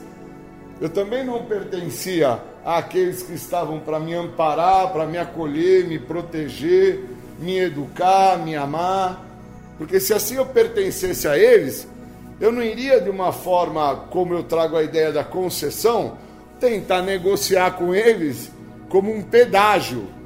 E eu paguei um preço caro no pedágio em relação à minha família, que é a ausência que eu vivi dentro daquele espaço a qual eu deveria ter pertencido e não pertenci. E com o tempo, dentro daquele espaço, meu pai se foi, minha mãe se foi, meu irmão se foi, as pessoas que de certa forma estavam para me acolher, me amparar e me proteger, as mesmas se foram e eu fico dentro da ideia da concessão, que eu queria que para com que eles estivessem comigo houvesse um estado de concessão, até tal espaço da minha vida eles podiam participar daquele espaço em diante, eles não tinham mais o direito de fazer parte. Então é como estar na estrada, até determinado percurso da estrada, vou de boa. E de um determinado período em diante, tem um pedágio para ser pago. Será que eu tenho para pagar esse pedágio? Será que eu consigo? Então a ideia do pertencimento está nisso. Ou eu pertenço a algo, no caso é os 12 passos, entendo que pertencer a este algo vai implicar com que eu tenha que deixar de fazer a minha vontade. E entendo também que ao estar a pertencer a este algo, este algo vai ter que ser o ar que eu respiro. Se eu não tiver esse entendimento, com todo o tempo que eu já me encontro em recuperação, que não é pouco, eu estou fadado a não ter as mudanças que eu posso vir a ter uma vez que eu pertença a este programa. As mudanças elas não acontecem por osmose, elas não acontecem por acaso. Eu preciso, no mínimo, é desse estado de pertencimento. Porque se eu não entro dentro desse momento que eu trago como pertencimento, eu estou então pautado de que aquela concessão, aquela maneira como eu acreditava que funcionava, que era dentro de uma ideia de que as pessoas, os lugares e as coisas, de certa forma, para chegarem até a minha pessoa, elas tinham que, de certa forma, por conta delas, pagar um pedágio. Mas as mesmas não tinham para pagar esse pedágio. As mesmas estavam numa posição para receber e não para pagar. Elas não estavam para gastar. Elas estavam para receber, elas estavam para ganhar, elas estavam num momento muito bom da história de vida delas. E dentro da minha má interpretação em relação ao que eu chamo de pertencimento, o resultado final disso foi dor e sofrimento. É dentro desse processo de dor e sofrimento que eu tenho que entender ao que eu estou pertencendo agora. Estou pertencendo ao programa que traz a ideia da libertação deste algo chamado adicção, que tanto me comprometeu, ou estou a pertencer à minha maneira de pensar, acreditando na minha própria maneira de pensar, aonde eu quero com que o programa funcione, mas com o que eu tenho a oferecer ao programa e não com o que o programa me oferece. Então eu preciso entender como é que eu me encontro dentro da ideia aonde eu pertenço porque senão eu não desfruto de um benefício ímpar, que é a libertação da doença da adicção.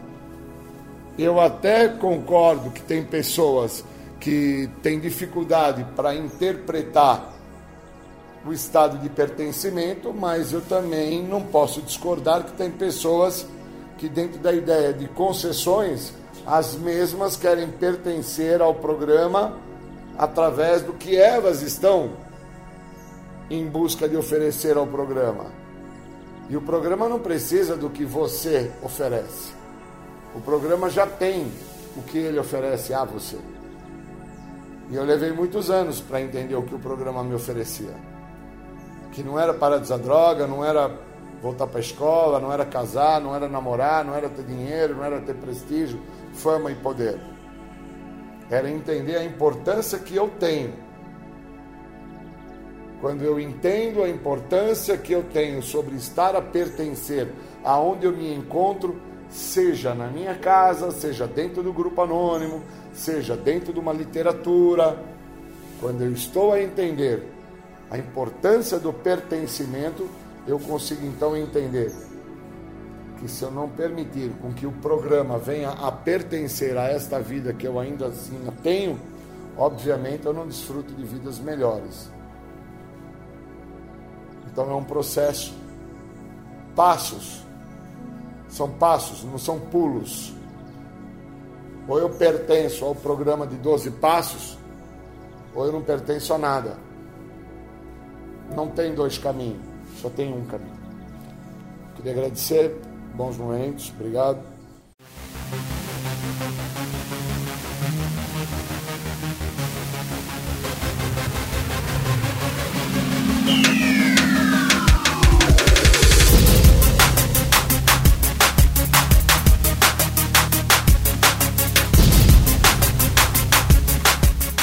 Você ouviu o programa Independência, a voz da recuperação, uma parceria da ADUSMEC, Associação dos Usuários da Saúde Mental de Capivari e da Rádio Alternativa 106,3. Até domingo que vem, com mais informações a respeito de dependência química e alcoolismo. Obrigado, até mais!